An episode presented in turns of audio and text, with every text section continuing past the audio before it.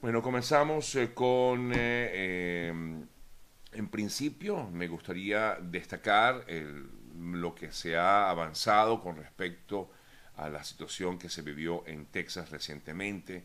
Como bien han comentado, comentaban ayer los eh, familiares de las víctimas, han pedido, exigido una investigación a la actuación de la policía junto con el congresista demócrata Joaquín Castro, quien pidió al FBI investigar las versiones contradictorias que ha tenido, que han tenido o que tuvieron las autoridades de Uvalde sobre el tiroteo que se registró en Texas y que terminó con la muerte de 21 personas.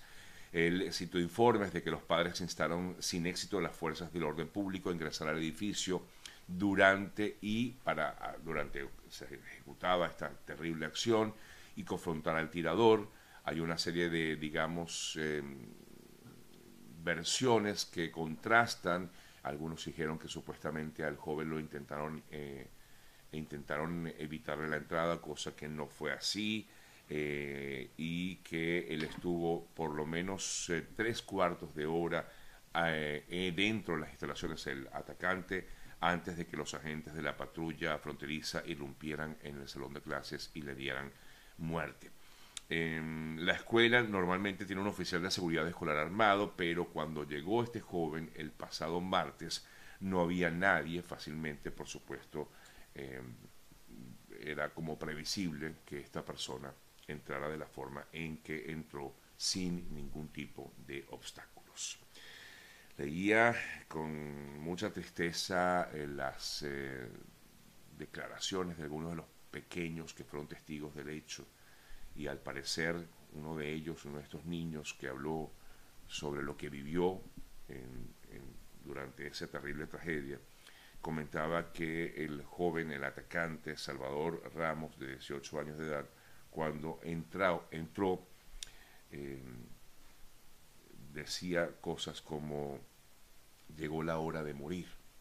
Este joven tenía todo fríamente calculado y nadie sospechaba prácticamente nada, porque ayer hubo declaraciones de su abuelo, el esposo de la abuela, que está en estos momentos en, una, en un hospital en San Antonio, en Texas, luego de la herida que sufrió por parte de, también de su nieto.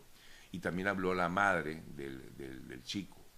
Ambos pidieron perdón al a la, población, pidieron perdón por lo que hizo este, este, este jovencito. Em, pero igualmente, claro, eh, digamos que en estos momentos eh, quizás la familia no acepta ese perdón, lo entendemos perfectamente, es muy duro lo que se vivió y sobre todo lo que han vivido o lo que seguirán viviendo estas familias. Incluso uno de los, em, una de las maestras que falleció, pudimos conocer ayer que el esposo de una de ellas murió luego, eh, digamos en el día de ayer, luego de sufrir un infarto.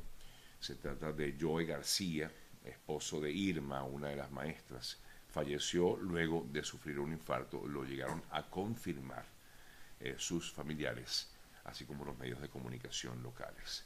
¿De dónde era este chico? Este chico era de, de aquí, de Estados Unidos, nació en Estados Unidos eh, era eh, estadounidense, ciudadano estadounidense, claro, sus eh, em, padres y abuelos vienen de, México, pero ahí no, digamos que esto no ha sido lo resaltante, porque esta es una comunidad donde hay muchos latinos, como ya he comentado en días anteriores. Y así que la investigación pues gira ahorita en torno a lo que fue la actuación de la policía.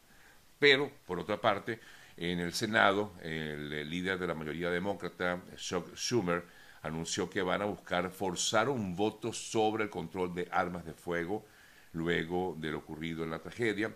Schumer explicó que eh, en el Pleno que no ha programado un voto esta semana sobre dos iniciativas legislativas aprobadas por la Cámara Baja con mayoría demócrata, perdón, para dar tiempo a negociar un acuerdo con los republicanos, porque hubo otro eh, proyecto de ley que fue introducido la semana pasada por la Cámara Baja, mm, perdón, en la Cámara Baja y fue aprobado, eh, pero fracasó en el Senado debido a la oposición de los republicanos. Este proyecto de ley tiene que ver con el terrorismo mm, doméstico.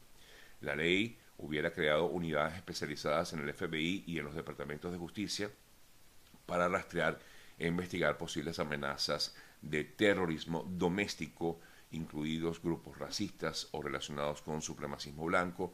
Esto viene a raíz de lo ocurrido en, recientemente en eh, otra localidad y luego con lo que ocurrió en Buffalo, Nueva York, y ahora se acentúa con esta situación vivida en eh, Texas. Em, oye, no sé, Six, no, no estoy enterado de eso. Me dice, me pregunta ella que si hay una familia venezolana entre las víctimas. La verdad que desconozco, no, no estoy enterado de, esa información. La verdad que creo que no, pero hasta ahora no he escuchado nada de eso. No, no, lo sabía y si es así, este, creo que ya nos hubiéramos enterado, pero no he escuchado nada de, de ello. Cambiamos el tema, amigas, amigos. Eh, Piedad Córdoba, quien eh, fue detenida o retenida en Honduras con 68 mil dólares americanos en efectivo, fue dejada en libertad en la noche de ayer, luego de una investigación que realizara la Fiscalía, a pesar de que en un principio había dado versiones distintas de dónde habría obtenido ese dinero. Primero dijo que en teoría iba para un empresario, luego que ella no sabía de eso y luego después dijo que era producto de una asesoría que había realizado.